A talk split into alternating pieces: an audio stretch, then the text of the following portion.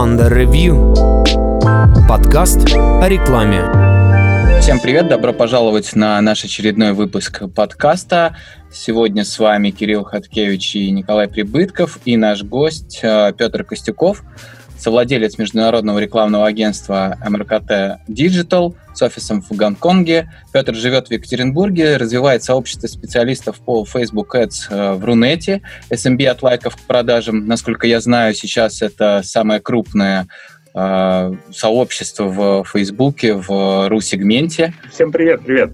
А, ну, ты, ты сказал SMB, наверное, это уже про профдеформация. А, да? Ну да, у нас, а, да, не, прикольно. Смотрите, у нас как бы сообщество называется SMM Facebook от лайков продажам. Ну, оно называется так только потому, что это такой как бы хороший ключ для поиска как бы массы людей, которые входят в нишу через SMM и начинают заниматься платной рекламой. И поэтому оно такое как бы называется про SMM, но на самом деле про, больше про buying. Угу, отлично. И сегодня мы хотим поговорить про то, как работает Facebook в РФ и не в РФ, то есть mm-hmm. в RU-сегменте и, в принципе, worldwide. И есть ли между этим, между, есть ли разница, а, и, собственно, в чем она? Если есть. У меня, как и у Коля, в принципе, хоро... ну, скажем так, я считаю, что достаточно э, приемлемый, хороший уровень в Фейсбуке, но не в ру-сегменте. То есть в основном вся наша работа проходила в каком-то таком, скажем, worldwide geo и даже скорее исключая э, Россию и страны СНГ, нежели с ней. А у Пети же наоборот есть опыт. Ну, сейчас понятно, что ты развиваешься как бы в двух направлениях, а, точнее, работаешь уже в двух направлениях, там, ну, если это можно как бы поделить на два направления. Но, собственно, мы успели, вот пока ты еще не закончил с а, ру-сегментом, тебя поймать, и, соответственно, расскажи вообще по твоему опыту, есть ли вообще разница между тем, как работать с Фейсбуком в, с ру-сегментом, будем это так называть, и с э, буржем? Да, ну тут разница, она не сильно не как бы такая не абсолютная, она очень сильно относительная и, скажу так, даже матричная, потому что а, эта разница, она возникает как среди а, ниш, вертикалей, там, да, как, как кто называет, вот, а, потому что, допустим, если мы говорим про Рунет в плане того, что те, кто, ну, многие не занимаются Рунетом, потому что изначально зашли в buying, ну, в, в платную рекламу через, там, инсталлы, да, через раскрутку мобильных приложений.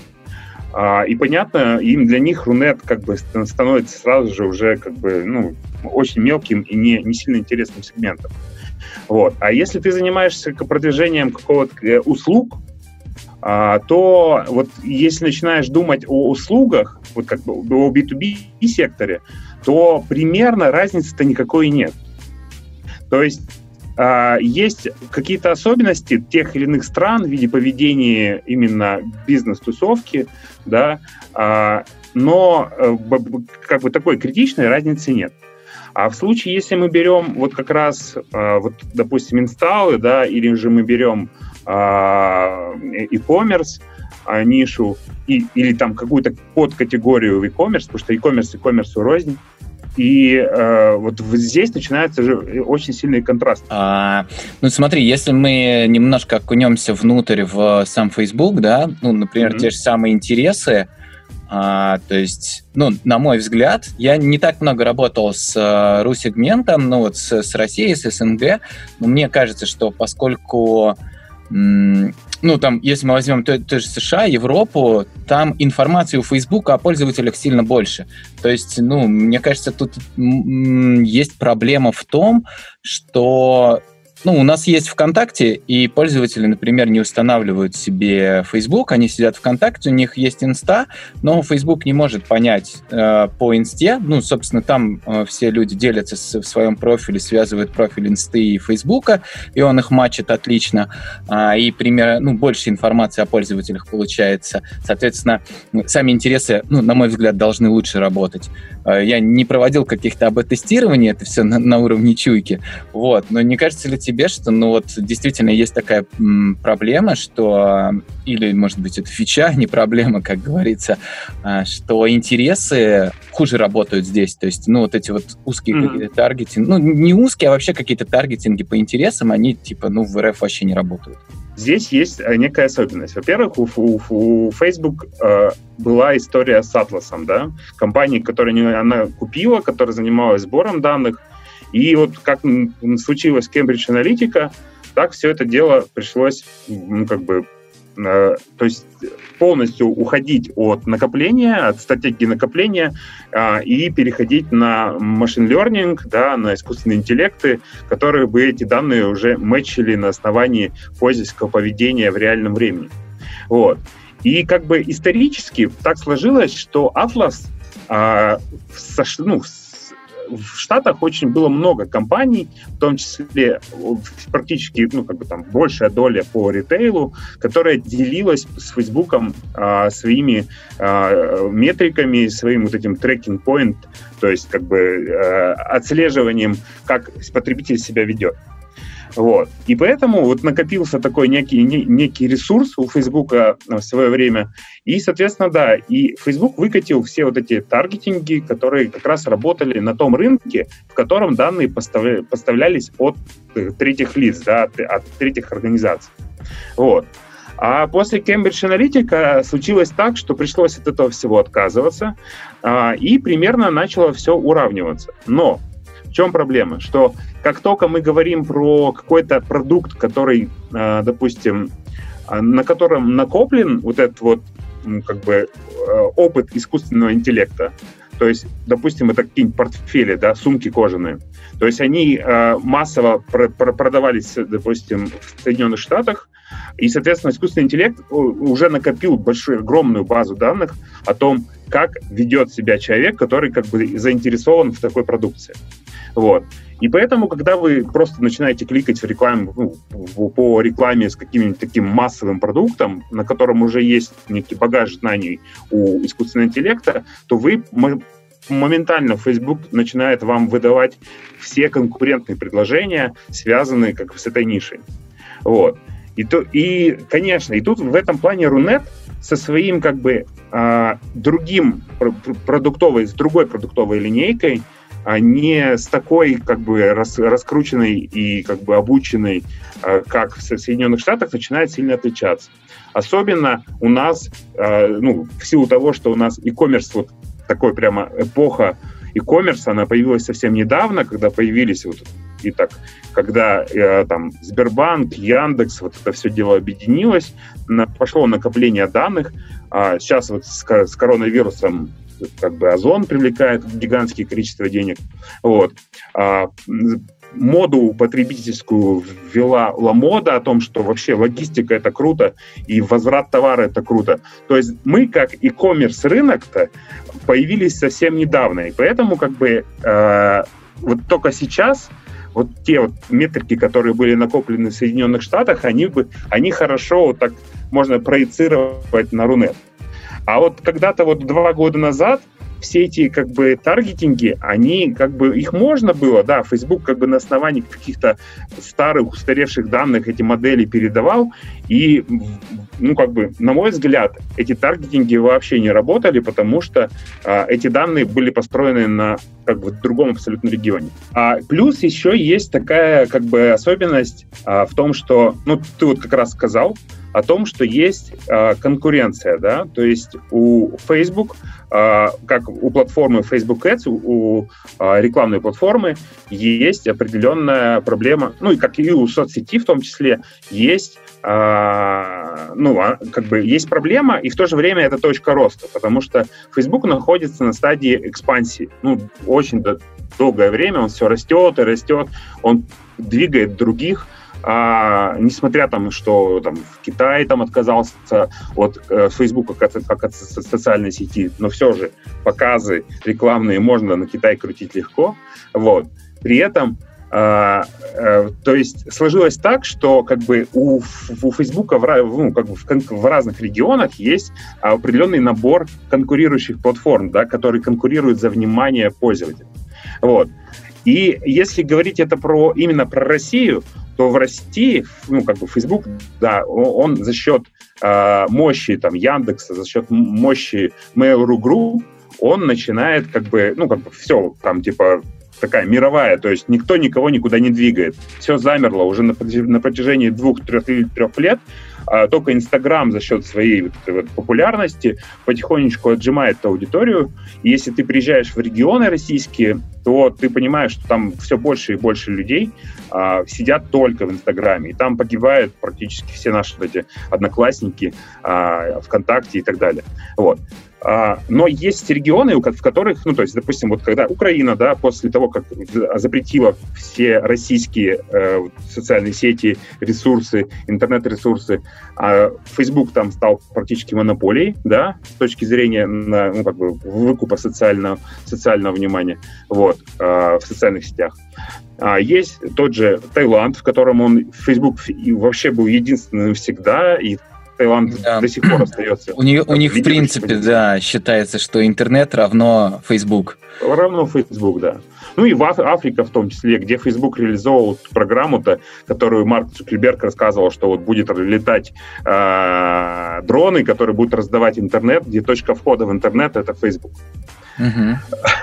ну вот, и получается так, что, конечно, что в России просто приходится э, э, как бы распыляться так же, как в Китае. То есть нам очень много каналов э, конкурирующих между собой. А если мы берем какие-то страны, в которых э, Facebook практически все монополизировал, там вообще никаких проблем нет. Угу. А вот, кстати, да, раз начал ты как раз разговор про инсту, а, по опыту твоему, есть ли вообще как-то, есть ли жизнь а, в плейсментах, кроме инсты? Ну, просто если ты там возьмешь любую компанию, там, во всяком случае, там, а, там по моему опыту, компании, которые я смотрел, которые были запущены там на Россию, то там львиная доля трафика, наверное, там 90, 95, может быть, процентов, это только инста, и, собственно, Facebook, ну, вообще не работает. А, ну, тут как бы, э, ну, если взять как бы в среднем по больнице, то да.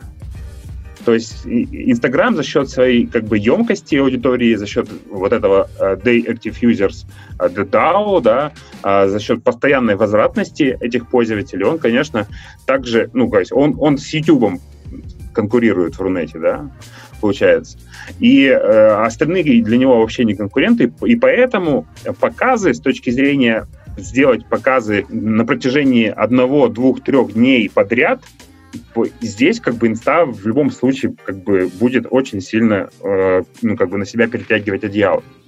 А Facebook же, да, там есть шанс сделать показ, но практически нет шанса э, совершить второй показ в очень короткий срок. Вот. Вот как бы возвратность плохая очень. Но при этом, а, как это э, вот последние э, бенчмарки, которые проводили, да, исследования, а, в которых говорили, что а, с точки зрения активных авторов, да, те, которые действительно генерируют контент, ну, Facebook со своими а, там постоянно, которые сейчас не, мы не знаем цифру, сколько у нас миллионов в Фейсбуке, а, 16 миллионов, 17 миллионов, 18 миллионов или их уже 19, вот.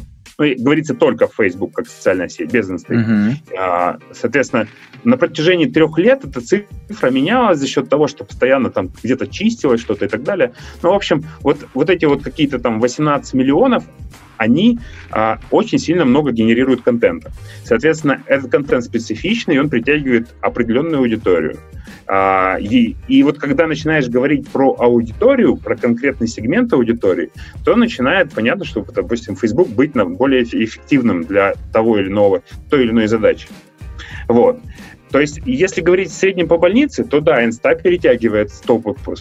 Ну, как бы, если говорим, допустим, про Дагестан, все знают историю про Дагестан, что туда все показы сливаются, а, если вот ты продвигаешь посты из Инстаграма, а, просто вот от балды на всю Россию, а, за счет своей, как бы, виральности, то, что там, как бы, аудитория, та, которая, а, как бы, активно лайкает, да, и постоянно там сидит, а она забирает все показы. Вот. А, и, то есть, Инстаграм он, да, он в общем, он забирает большую долю. А если говорить про сегменты определенные, то есть вот много кейсов постоянно мне пишут э, историю про, как я себе рассказываю про плейсмент боковой колонки многим, вот, о том, что там можно как бы найти лиды. Вот. То есть, если говорить про лидогенерирующие компании, именно лидогенерирующие для бизнеса, ну, там, не, это не только инфобизнес, это там инфопродукты какие-то, а, ну, вполне реальные, как бы, а, бизнес-задачи, а, где аудитория сильно десктопная, а, посетить она платформу может очень редко, там, один раз, два раза в месяц, то вот этот вот, как бы, единственный плейсмент, который нам дает возможность, э, чтобы тебя не слили и не пролистали твою рекламу, боковая колонка, она начинает хорошо выстреливать. И мне люди пишут потом в Телеграм, типа, прикольно, смотри-ка, я тоже запустил боковую колонку, а это только десктоп и только Facebook, да, то есть здесь вообще нет никаких шансов показов на Инстаграм, она начинает активно выстреливать под определенный сегмент. Ну, понятно, что если это маркетологи, то ну, вообще не вопрос. То, то есть, как бы это идеальный плейсмент, да, а, найти маркетологов. А, кто еще? Бизнес-аудитория какая-то, да, предпринимательская тусовка. А, или же там, допустим, это какие-то там секретари а, рядом с такими там какими-нибудь старенькими ЛПРами, которые вообще плохо пользуются компьютером.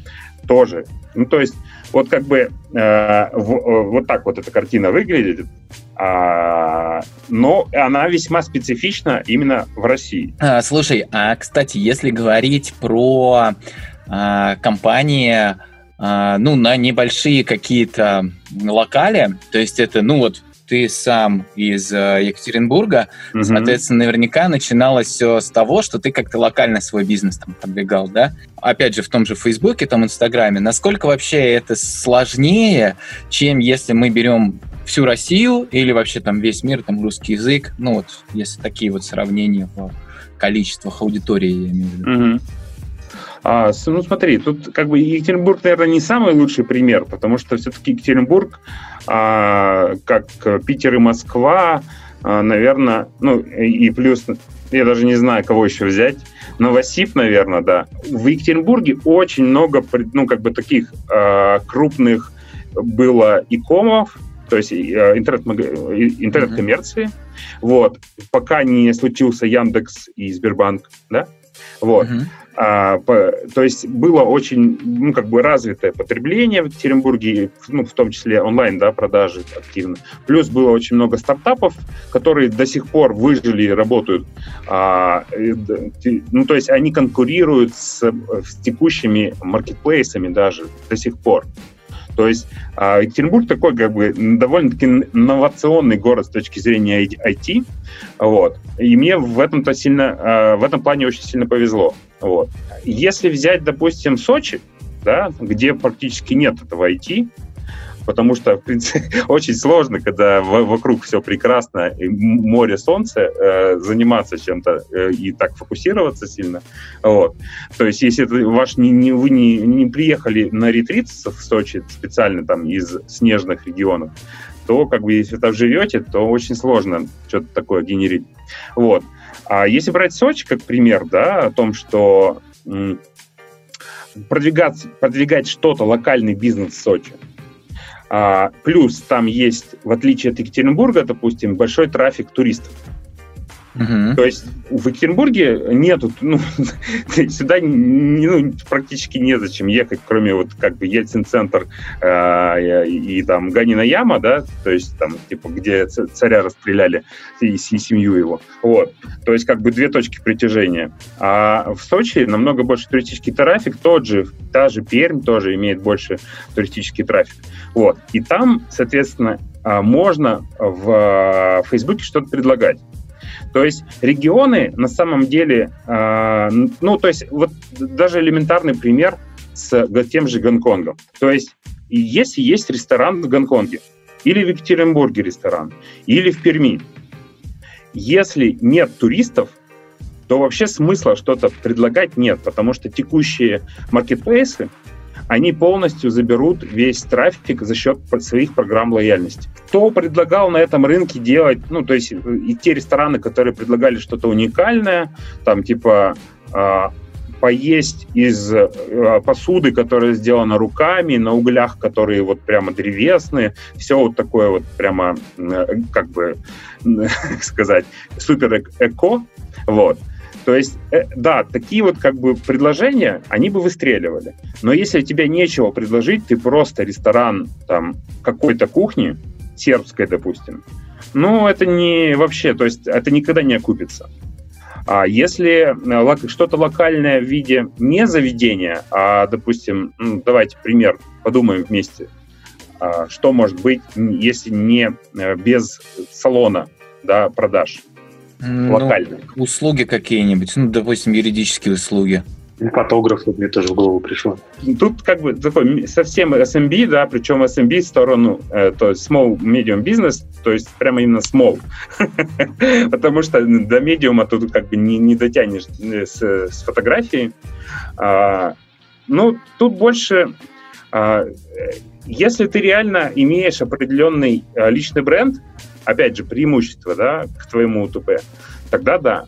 Если нет, то ты просто не осилишь трафик любопытных. Вот проблема всего локального бизнеса, ну, то есть есть две точки, ну, как бы такие основные для локального бизнеса. Первое, низкий онлайн в твоем регионе, да, это прям проблема, потому что как бы а, Facebook предлагает такой инвентарь рекламный, которому нужен высокий онлайн, чтобы сделать много показов нецелевых, выявить этих нецелевых, как ведет себя нецелевая аудитория, понять, как ведет себя целевая аудитория и сфокусировать дальше доставку рекламы более точно, да, и стабилизировать результат. То для малого бизнеса нету ни средств на то, чтобы как бы а, откручивать рекламу долго, и потому что результаты нужно каждый месяц уже. Ну, большинство а, собственников бизнесов, а, они захотят результаты видеть через месяц. А и как бы в то же время очень низкий онлайн, то есть даже если у тебя есть деньги, то при условии, что аудитория в сеть выходит очень мало, то эффективности от инвентаря того, который придает нам Facebook как такой особенный, как фича, да, фейсбуковская, а, то как бы не выстрелит никогда. Вот, и приходится действовать как бы руками а, местных мастеров, которые бы как бы ручным своим трудом создавали какие-то узкие выборки, как это как бы предлагал изначально ВКонтакте, да, который предлагал парсить аудиторию, максимально знать свою аудиторию и как бы по узкой выборке постоянно мучить эту аудиторию э, ретаргетингом. Вот то как бы э, Facebook здесь начинает проигрывать, потому что а, он не дает бонуса за показ на, на открутку по маленькой аудитории. Вот в этом проблема. То есть тут сама модель Фейсбука, а, именно вот как рекламной платформы, она не как бы на маленьких аудиториях она не даст возможность экономить. И вот малый бизнес в условиях низкого онлайна, он обречен. Если нет туда там супер каких-то киллер-фич, а, УТП и так далее. А если же э, есть высокий онлайн и нет УТП, тогда шанс есть. Ну, то есть за счет просто того, что если это, допустим, Махачкала, онлайн там очень высокий, э, и, соответственно, за счет того, что как бы аудитория часто выходит, можно и обучить э, алгоритм доставки рекламы, и получить уже как бы особо какие-то интересные результаты даже просто брендовым таким воздействием, что приходите в наш ресторан, а, вот он здесь находится, ты 30 раз об этом сказал, и люди пошли просто попробовать. На какой-то микроофер в виде там просто там э, скидка на первый, на, на первый ужин для э, пары, влюбленной пары, и все. Вот так. Круто. Я готов спорить. Я готов спорить про маленькие аудитории и то, что не получится нормально поработать с ними. На примере той же фотостудии. Угу. Ну, мы все знаем, да, 50 конверсий в неделю для прохождения фазы обучения в среднем рекомендуется. Если тебе не нужно 50 продаж, то ты можешь выбрать события выше по конверсионной воронке, хотя бы условное добавление в корзину или оставить номер телефона, отклик – и этих mm-hmm. данных будет достаточно для обучения алгоритмов. А опять же, охват в Инстаграме позволит тебе выцепить целевую аудиторию. Мы же сейчас не говорим про B2B сегмент. Ну ты смотри, тут как бы ты взял пример, который очень сильно ну, грязноват по качеству трафика. То есть это, если как бы история про верхний уровень воронки и оптимизацию на верхний уровень воронки а для какого-то другого бизнеса, я бы, наверное, еще согласился, но нет, не для фотографа. То есть проблема фотографа в том, что у них очень много трафика любопытного, который как бы в силу своего интереса посмотреть, о чем он там снимает, а какие там фотографии, я вообще покупать не хочу, но позырить я хочу. Вот. А, и такой аудитории будет очень много. Плюс, если ты, допустим, начинаешь фокусироваться на платежеспособной аудитории, какой-нибудь не сильно высокоплатежеспособной, просто средней платежеспособной в виде там инстаблогеров, которые хотят свои фотосессии для своих сториз, там, как они куда-то сходили, там, вот все эти рассказы а, э, чтобы как бы user-generated, э, э, user-generated контент появлялся, появлялся сам собой, эти люди начинают тебе обращать, ну, как бы оставлять заявки в лид-формы, они начинают писать ну, start conversation в чат-боты или просто в твою коммуникацию через мессенджер. А эти люди начинают не просто, они говорят, нет, мы типа не, мы, не, мы сейчас как бы не готовы покупать, а может вы нам доплатите, я же известная суперзвезда. Ну, то есть, я сколько я работал с фотографами именно на территории э, России, а, ну, там, кто там предлагал, допустим, фотосессию Москва-Сити, а, ну, то есть, в основном это московская аудитория, потому что в регионах очень сложно, ну, вообще попросить, ну, как бы, большой ценник закатить за что-то. А в Москве, в принципе, э, вот спонтанная покупка намного чаще, и э, шанс, что люди согласятся там на 20 тысяч за, за фото, короткую фотосессию, э, за 15 тысяч и так далее, в Москва-Сити там 2 часа, вот, допустим, он очень высокий. Но тут боль именно в том, что аудитория настолько как бы хочет это все сделать бартером или задарма, что ты погоришь на... И, и самое это главное, что ты-то будешь как а, таргетолог, да, обучать алгоритм на тех вот действиях, которые приводят вот эту грязную аудиторию, которая в процессе продаж начинает говорить, а, ты мне сам еще доплати. Может быть, это скорее нерелевантная аудитория, и ее можно как раз на этапе онбординга отсеять, условно говоря, добавив какой-нибудь прокладку в виде квиза или еще чего-то. Ну, да, да, да. Ну, то есть, как бы, э, это, ну, ты же сам говоришь, э, что ты уже как бы такой high level предлагаешь, что, что э, специалист должен уже понимать, что есть квизы, что есть инбординг, что можно при помощи рекламы как-то сортировать аудиторию. Это уже, это уже требует определенных навыков. А люди, которые сидят в регионах, вот недавно у тебя в чате был диалог про Тюмень, соседний, как бы соседний с Екатеринбургом город, а, э, ну, как бы история в том, что там найдется специалист, который бы э, очень сильно как бы любил э, рекламу, как бы рекламный кабинет Facebook, это маловероятно. Потому что этот человек, наверное, скорее всего, уже обучился рекламе ВКонтакте, научился там в MyTarget что-нибудь крутить. А, понятно, что, скорее всего, он вообще в контексте, из контекста пришел, и контекстная реклама для него нормальное явление. Вот. И тут начинаются проблемы в том, что этот человек не, не знает ни про анбординг, ни про вот такую фильтрацию, ему нужно как бы прокачаться весьма хорошо. А может ли быть это связано с тем, с образом мышления в целом а, вот, э, людей постсоветского пространства э, и западного менталитета? В частности, например, в возврате инвестиций в окупаемости. То есть э, русский человек, как мне кажется, запуская какой-то бизнес или начинает что-то делать, он ожидает получить отклик как можно скорее и как можно больше если я открываю шаверму за 500 тысяч, я должен сразу берет заработать через месяц. Бизнес в то же время, да. да, да, в то же время в Европе как бы маржинальность 5-10% это хорошо. Люди готовы работать за 10% маржи бизнес открывать.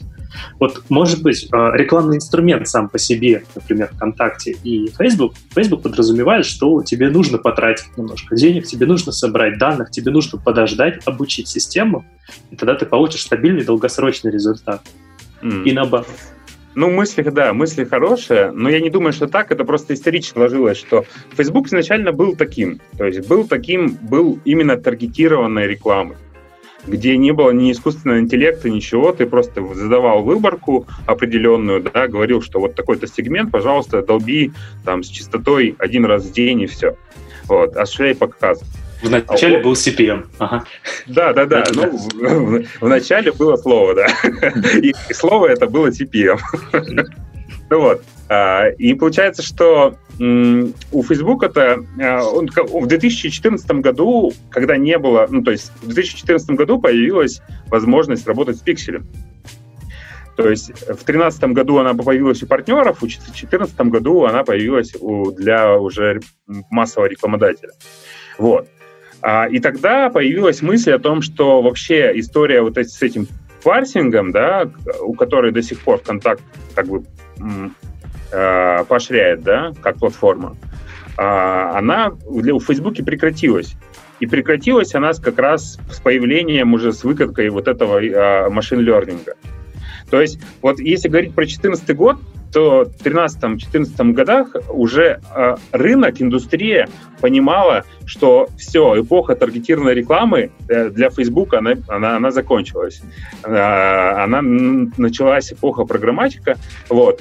И, э, а российские платформы рекламные, они в то время так и оставались и продолжали, и до сих пор многие, кто, продолжает эту историю, э, где вот ты все еще можешь прийти на сайт и закупиться просто по тому, что заплатишь фиксированную сумму, о том, что баннер будет крутиться на этом сайте. Вот. А, а, и получается, что как бы история, если а, Facebook, а, ну, как бы так, типа, под европейскую и западную ментальность, да нет, не, это просто исторически он уже далеко убежал и дает тот инвентарь, и хочет давать тот инвентарь только потому, что ему нужно больше данных. То есть он как бы тут заложник э, с двух сторон. Ему нужно больше собирать данных, чтобы давать для рекламодателя качественную, как бы, качественный, более качественный результат, а, если он будет как бы э, мотивировать рекламодателей не, не обучать искусственный интеллект, ну, не, машин learning, да, точнее термин, а, и, э, и машинное обучение, то есть тогда он будет проигрывать в долгосрочной перспективе. То есть Facebook с 2014 года э, именно вкладывает в то, что все должны как бы за свой же счет об, обучать машин э, learning.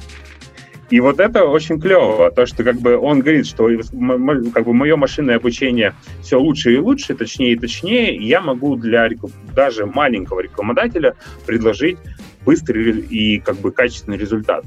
Ну, быстрый, э, это там 2-3 месяца, да, не, не в плане того, что взяли, стартанули, за три дня все э, купилось. Вот а в том, что как бы в Европе изначально э, общество, да, общество капиталистическое развито, ну, как более старое, да, чем как бы в России. Ну да, это так. То есть а, капитализм и умение считать деньги, оно, оно это изначально как бы там оно и появилось, да, ну, опять же, надо конкретные страны брать. Вот. Россия весьма молодая страна в этом плане, и мы, у нас бизнес по-русски, он такой, да, он ну, нужно быстро, вот сейчас давайте, и чтобы подставлять уже корзинку, куда деньги э, загребать. Да, и в этом ты как бы э, прав в том, что просто с точки зрения общения между подрядчиком, который занимается аккаунтингом рекламных кабинетов, да, настройкой рекламы, интернет-маркетингом, э, между ним и заказчиком отношения в Рунете э, выстраиваются хуже, потому что а, очень этот заказчик никогда не поверит, что нужно подождать, подождать 3-6 месяцев, чтобы тогда там подставлять корзинку с деньгами, ну, для денег. Потому что будут требовать через месяц. Да, это особенность наша. Ничего ну, да, через месяц это еще хорошо, а могут и через неделю, там, на следующий день. Ну, я думаю, что э, как бы общественное уже как бы такое как бы э, просвещение в плане а, партнеров Фейсбука в России, оно уже дало свои корни, ну, как бы свои плоды о том, что ну, большинство уже понимает, что есть машин learning, что там Facebook — это автоматическая коробка передач, нужно просто чук нажать рычажок один раз, а дальше она сама будет переключаться. Чувствуется ли э, разница в компетенции э, маркетологов, которые работают, в частности, с Фейсбуком, раз мы о нем говорим сейчас, э, в провинции, в регионах и в мегаполисах, миллионниках? А, да, разница это очень большая на самом деле, потому что есть, так скажем, некие алмазы, а, прям самородки, да, которые сидят в Самаре, а, там, в Екатеринбурге, в Новосибирске, которые там являются каким-то таким а, IT-ядром, э, да, так скажем. Да, такие, как бы, в, их очень мало, но они есть. А в, в массе своей в регионах ну, интернет-маркетолог — это вот контекстная реклама и постики с, с котиками в социальных сетях. Вот. А, если говорить, а, опять же, про какой-нибудь комьюнити менеджмент, а, как, как бы вот совсем такая молодая да, специальность и такое направление, а, оно, оно, оно, оно сейчас тоже сильно насыщено комьюнити которые связаны с маркетингом больше. То есть очень мало тех комьюнити, в которые какие-нибудь там жестянщики или те же э, какое-то сообщество по кройке и шитью или еще чего-то. Их практически группы-то есть, но комьюнити как таковые, здоровые комьюнити без хейта, без вот как бы какой-то э, хаоса, энтропии, а с выстроенной структурой, с офлайн встречами и так далее, их очень мало. Ну, плюс понятно, что есть еще э, некоммерческие организации, которые поддерживают там э, социальные проекты. Э, про, про них я не говорю вообще. А если говорить про коммерческие, то вот как бы э, в целом, ну, как бы это все какие-то самородки по России, но не так, чтобы вот где, где-то кроме Москвы был бы там э, такой вот кластер, не знаю, там Иннополис или Сколково, нет, такого нет. Петр, ты упомянул по поводу комьюнити-менеджмента, как раз, mm-hmm. Скажем так, молодых специальностей. Мне вот интересно, а, в регионах небольшие заказчики, чувствуешь ли ты трансформацию, что раньше были нужны только лиды, только трафик, а сейчас дополнительно просят, например, CRM, маркетинг, email, пуши, еще что-то для работы уже с привлеченной аудиторией? Есть ли mm-hmm. такой запрос? А, ну, это, скорее всего, опять же, эффект а, рынка. То есть а, IT изначально, да, ну, как я в него вошел, в том числе, и как, ну, практически я шел с рынком, то есть все началось с сайта строя. Всем нужен был сайт. А сколько стоит сайт? Сайт за 6 тысяч, сайт за 12 тысяч, сайт за 60 тысяч и так далее, да? То есть мы все мы выросли с того, что нужно сделать сайт, а если у тебя будет сайт, то у тебя и будут клиенты. Вот. Про рекламу тогда никто ничего не думал. Теперь, а, ну, как бы, когда вы шагнули, вы уже попробовали SEO, попробовали контекст. Когда вы попробовали контекст, вам а, уже в 2015 году сказали, что там, в 2013-2014 сказали, что нужен tracking.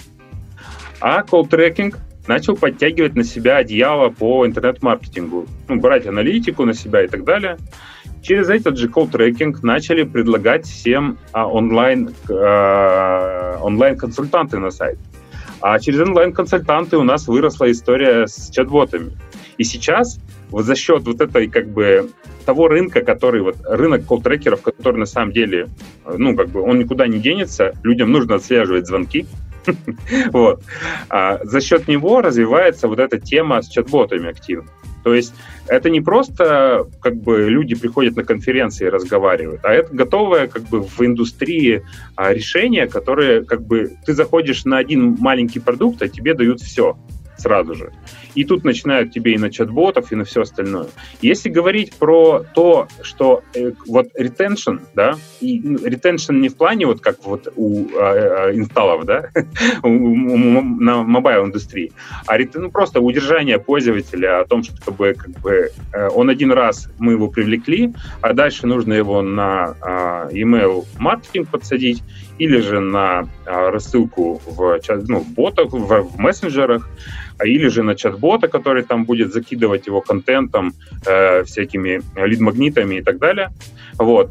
Эта тема, да, сейчас очень сильно развивается, и развивается как раз по вот этому микробизнесу. То есть, э, условно, э, салон с ноготочками, да, он сейчас, шанс, что он сделает себе чат-бота, намного выше, чем сделает он себе сайт. Mm-hmm. Вот, да, это действительно так. То есть на как бы совсем э, вот самом нижнем, да, э, предпринимательском уровне, да, с точки зрения оборотов, э, да, там чат-боты сейчас активно процветают, потому что э, вот в этом регионе, где мы можем всего там 50-60 человек привлечь, а дальше, чтобы они ходили, ходили, ходили, постоянно к тебе возвращались, на них начинают эти технологии активно развиваться. Это клево. Вот смотри, как раз получается, Facebook дает э, второй плейсмент в наш ростер, да, первый это Instagram, мы проговорили, он активный большой охват дает, и еще WhatsApp для бизнеса. Получается, как раз SMB найдут свою нишу в Фейсбуке. Uh, ну да, ну это же такая история про удержание, а история про удержание, она всегда очень малобюджетная. Ну то есть, uh, да, то есть мы зайдем в это во все, uh, но специалистам, те, которые вот этих чат-ботов накручивают, а, а, они как бы это все сделают, аудитория та, которая чат-ботами заход, заход, ну, захочет пользоваться, она рано или поздно это все уже фишку просечет. Я, я думаю, что эта история с чат-ботами, она сильно недолго. Ну, ну, как бы, это мое личное мнение, оно сильно не, как бы, а, оно очень субъективное, вот. А, я думаю, что она, эта история не выживет, и те же колл-трекеры дальше переключатся на другие продукты. Ну да, я, кстати, соглашусь, потому что иначе уже бы Facebook начал бы сам думать что-то в эту сторону, в сторону чат-ботов. Ну вот, но пока, кроме как а, предоставления API по мессенджеру, да, и по WhatsApp для бизнеса, ну, никаких шагов, в принципе, нету от них. Угу. Ну, мы что-то все про Рунет, про Рунет.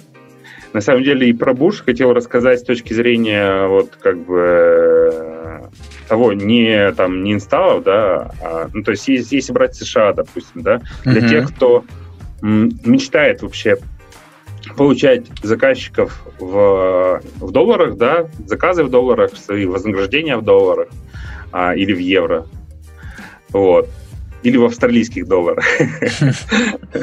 Вот. Для, для них, на самом деле, есть тоже определенное, должно быть понимание этого рынка. То есть а, Рунет очень сильно не такой. Для, вот опять же говорить с точки зрения среднем по больнице, он сильно отличается. Отличается как потребительским поведением в онлайне, так и а, вообще отношению к, к различным инновациям в рекламной коммуникации а, с точки зрения заказчика.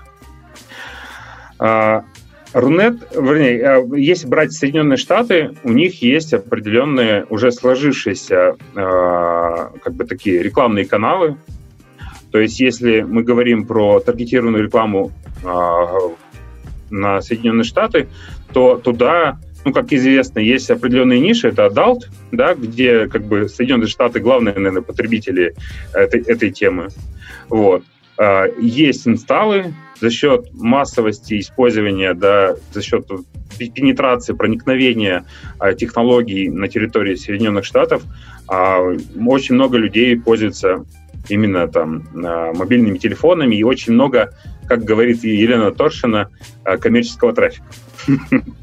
Вот. А, то есть, как бы в Соединенных Штатах очень много коммерческого трафика, а в Рунете очень много любопытного трафика. То есть люди как бы платежеспособных мало, а любопытных очень много. И в этом, э, вот как бы с точки зрения байера, да, по Рунету, вот это вот очень, очень нужно хорошо отражать. А, и это не только в Рунете такая история. То есть есть страны Европы, где тоже такая же как бы абсолютно а, обстановка, где коммерческого трафика, ну то возьми Грецию, какой там коммерческий трафик, о чем? Там все, там очень большой как бы mobile э, онлайн, да, то есть люди сидят с телефонов, там уборщицы в отелях сидят с телефонов, постоянно что-то смотрят, потребляют, вот. Но при этом это совсем не конвертируемая аудитория. А, а в Соединенных Штатах э, ты как бы э, на, на такую очень простую аудиторию очень можешь легко ее сконвертить, и они проще расстаются с деньгами. Вот. Но только в определенных нишах. То есть, если ты продаешь инсталлы, да, вообще не, элементарно. Если ты продаешь какую-то а, э, e-commerce, да, и у тебя какая-то онлайн-торговля, которая не конкурирует с Амазоном, а, а у тебя есть какой-то УТП, который прямо вот сильно выделяет, и твой продукт на Амазоне не представлен, или на всяких других маркетплейсах, типа там, а, ну, китайских, да, допустим, от, от Alibaba, вот, а, то как бы тогда ты можешь что-то там интересное как бы предложить, развивать, а, особенно если это там какие-то культурные, то есть за счет того, что Соединенные Штаты сильно многокультурная страна, ты можешь очень э, легко ставить ставку в, своем, в своих продуктах на, на определенные культуры очень клево заходит всегда, вот, если говорить про e-commerce. А в России э, все привыкли, что сейчас, ну, до, до, наверное, 2015 года все позволяли себе регистрироваться в разных интернет-магазинах. Сейчас же интернет-магазины, э, те, которые не крупные, да, не вот это вот как бы олигополия 4-5 икомов российских, а, если ты не про них, а свой интернет-магазин раскручиваешь, то у тебя прямо беда, потому что ты отапливаешь спрос именно э, этой олигополии. И э, вот как бы, когда начинаешь думать про e-commerce, всегда нужно думать про маркетплейсы. То есть в России уже как бы рынок, ну, как бы эпоха маркетплейсов началась, а в Соединенных Штатах она давно. Получается, что им будет проще, если малый бизнес, который смог э, раскрутить раскрутиться, скажем так, э, в России за счет таргетированной рекламы и выходит на новые рынки, особенно западные, вроде США или западные европейских стран, ему, получается, будет легче. Правильно я понял мысль?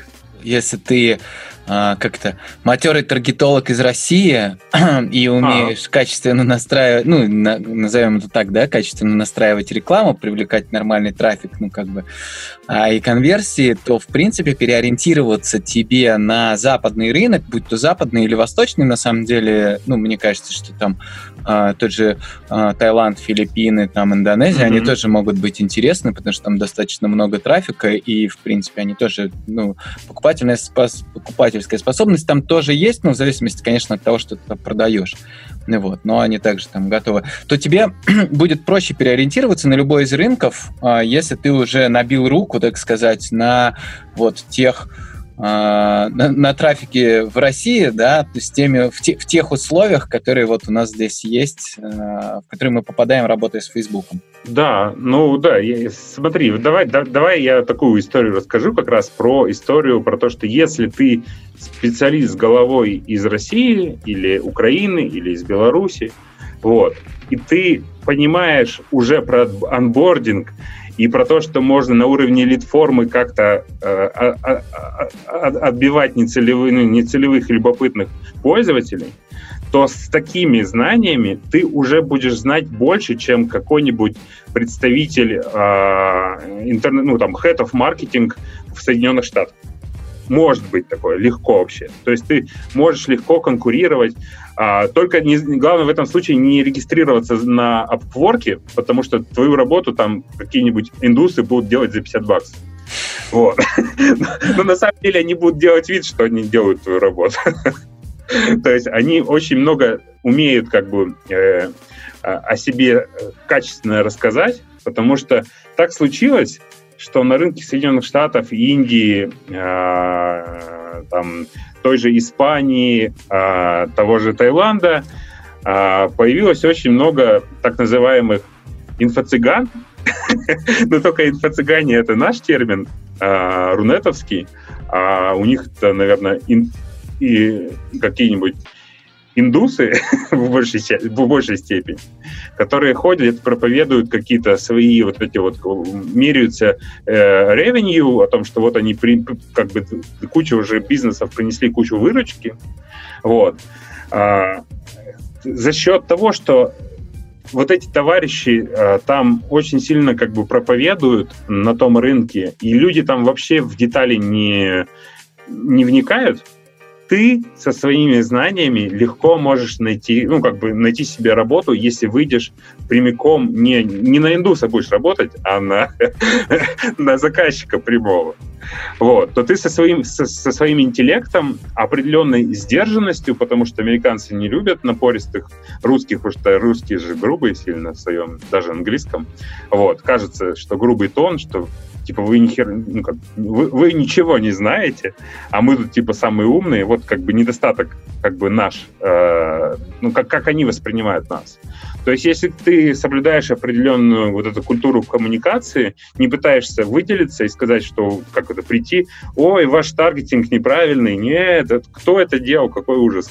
Вот, если э, вот это делать не будешь, а, ты скажешь, что будешь говорить про бизнес, будешь говорить, давайте, вот смотрите, мы вам здесь сделаем как бы точку роста, а, это моментально, как бы ты будешь на, на голову выше любых специалистов с а, который там американец или а, а, житель там Израиля может нанять на работу.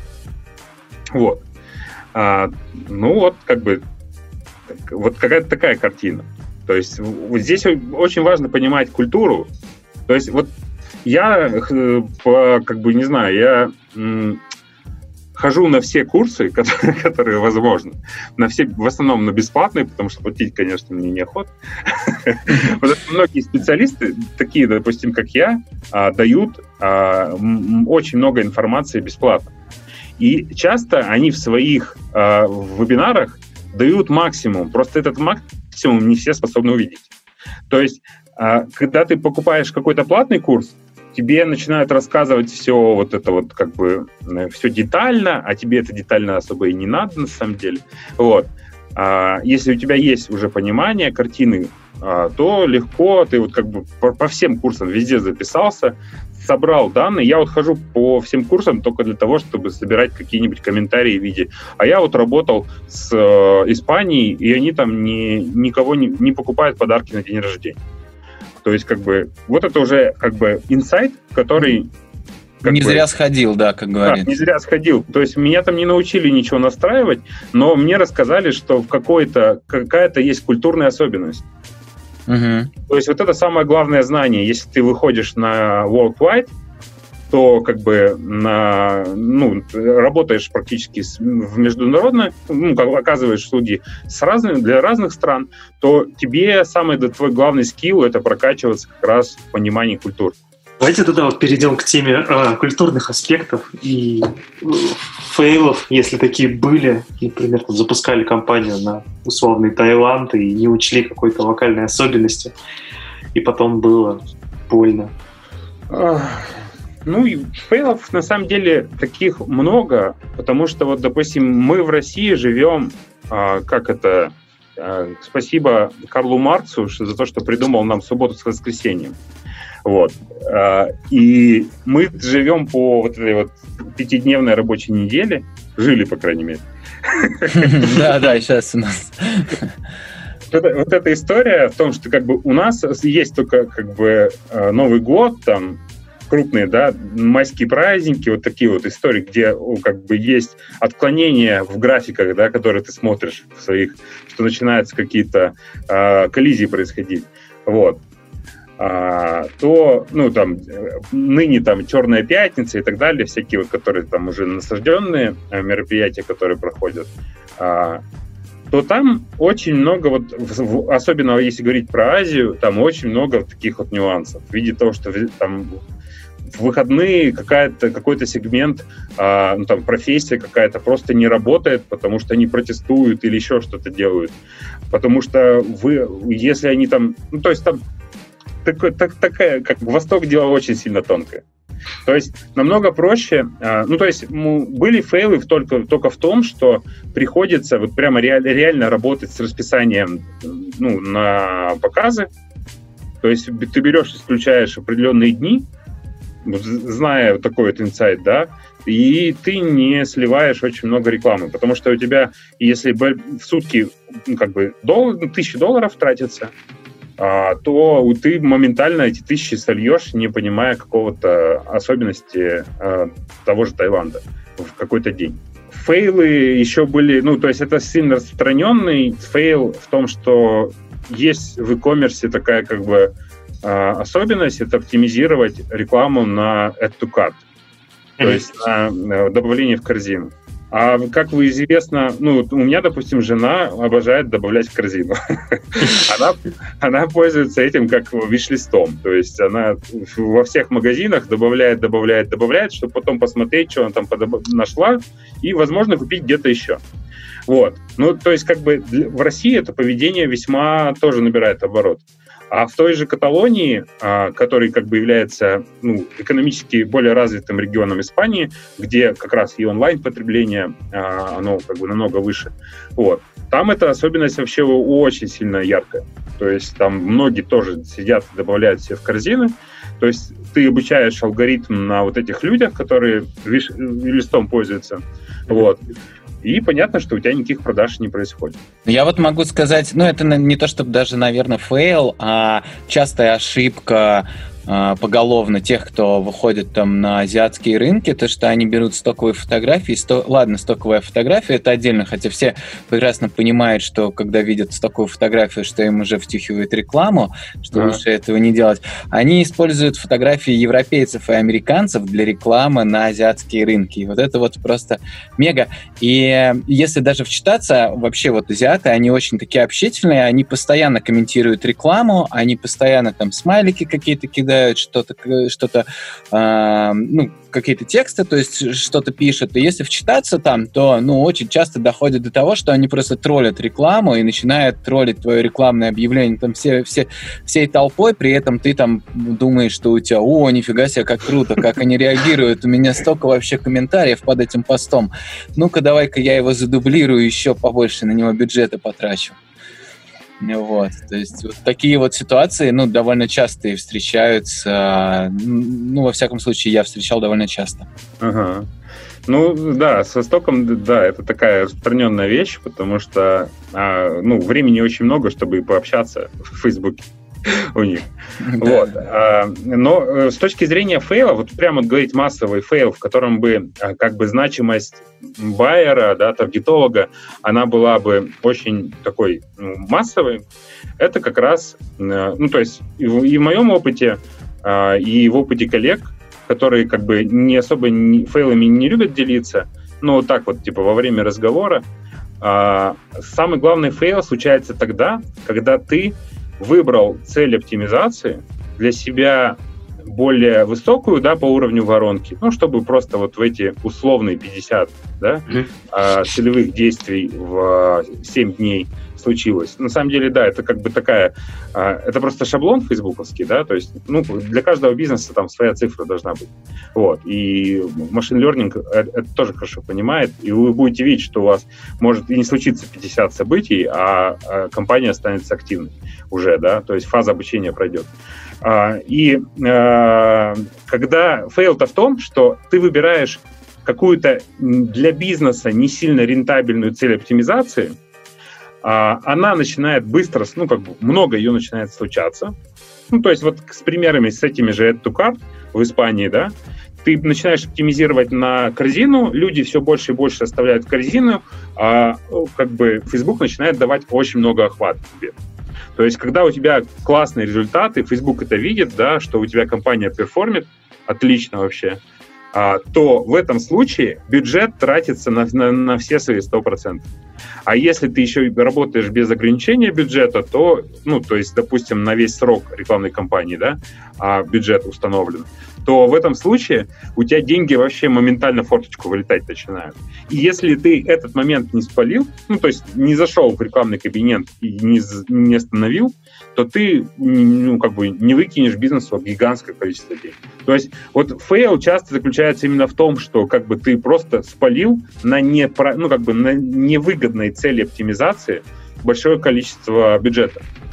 С нами был в гостях э, Петр Костюхов. Мне, не знаю, как вам, мне лично очень понравилось. Было интересно узнать о специфике работы маркетологом э, в регионах России и их отличиях от э, западного опыта.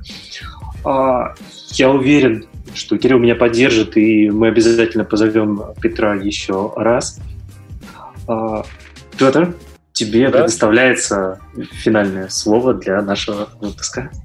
А, ну, я бы всем порекомендовал, да, как вы уже поняли по, по нашему разговору о том, что главные ваши скиллы — это скиллы понимания культуры, да, культуры регионов, а, потому что э, таргетолог — это всегда специалист, который работает именно с особенностями а, потребителей в том или ином регионе. И вам очень важно прокачиваться именно не в технических средствах, а в понимании того, как себя потребитель ведет. Вот. А о том, что ходить нужно на все мероприятия, которые возможно, потому что специалисты, которые действительно что-то знают, они легко делятся этой информацией бесплатно для того, чтобы просто создать сообщество таких же думающих, а, таких же интересных людей вокруг себя, чтобы расти вместе. А, спасибо, что меня пригласили. Мне было очень э, интересно общаться с вами. Надо будет после коронавируса обязательно встретиться. Так что до встречи. Отлично, спасибо. спасибо. До встречи. Under Review. Подкаст о рекламе.